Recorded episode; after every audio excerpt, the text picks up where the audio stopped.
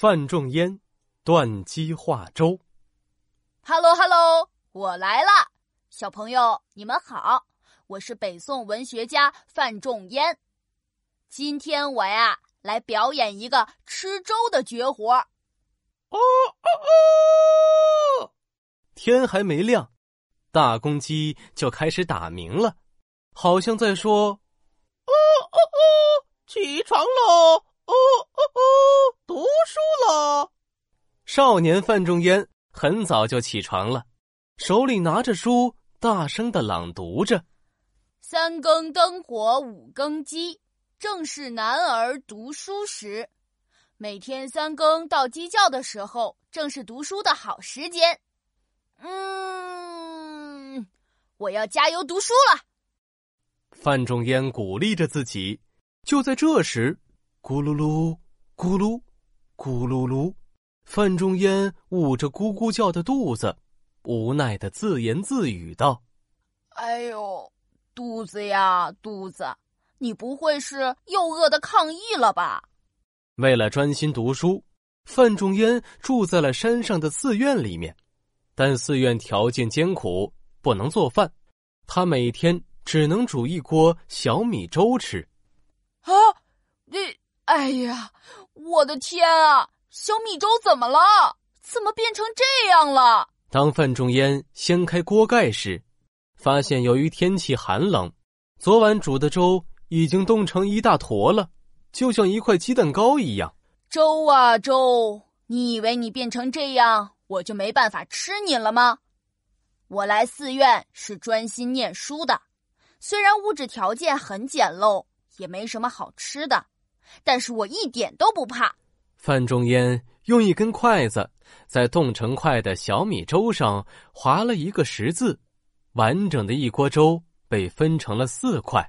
嘿嘿，看我的，横划一下，一变二；竖划一下，二变四。嘿。小米粥变成鸡蛋糕了。接着，他又切了点碎咸菜，就着粥一起吃。小朋友们，这就是成语“断鸡化粥”的由来。鸡就是酱菜或腌菜之类的东西。嗯，以后我就吃被冻成鸡蛋糕的粥了。早两块，晚两块，每天两顿，多愉快。喂喂，范仲淹。吃什么好吃的呢？乐成这样。这时，范仲淹的一个好朋友来做客，见他手舞足蹈的样子，奇怪的问：“当当当，喏，就是这个冰冰凉的鸡蛋糕喽。”范仲淹神秘兮兮的指着锅中的冻粥：“啊，那美味要分享哦，让我尝尝有多好吃。”好朋友流着口水，拿起一块鸡蛋糕。咬了一大口，呃，不不不，这是什么呀？又硬又凉的，哈哈，这是我昨天煮的粥，一晚上就冻成这样啦。看着好朋友龇牙咧嘴的怪样子，一旁的范仲淹忍不住大笑起来。以后我饿了的时候就切一块，一边读书一边吃，还不浪费读书的时间呢。哎呀，你呀你。你这个范仲淹呀，读书也太刻苦了吧！嘿嘿，专心读书才是最重要的，吃点冻粥又算什么呢？从此，范仲淹在寺院每天都这样早睡早起的勤奋读书，坚持不懈，学到了许多知识。后来呀，为了继续深造，范仲淹来到了应天书院，听说皇上要路过书院。整个书院都轰动了，哎，你听说了吗？皇上的车队马上就要路过书院了。哦，是吗？那还等什么？我们赶紧去看看呐！老师和同学们都争先恐后的走出书院看皇上。哎呀，范仲淹，你这个书呆子，还在那儿读什么书呀？呃，赶快放下书本，和我们去看皇上吧，没准儿就是个当大官的机会呢。同学们纷纷招呼范仲淹一起出去看皇帝。啊，看皇上嘛，急什么？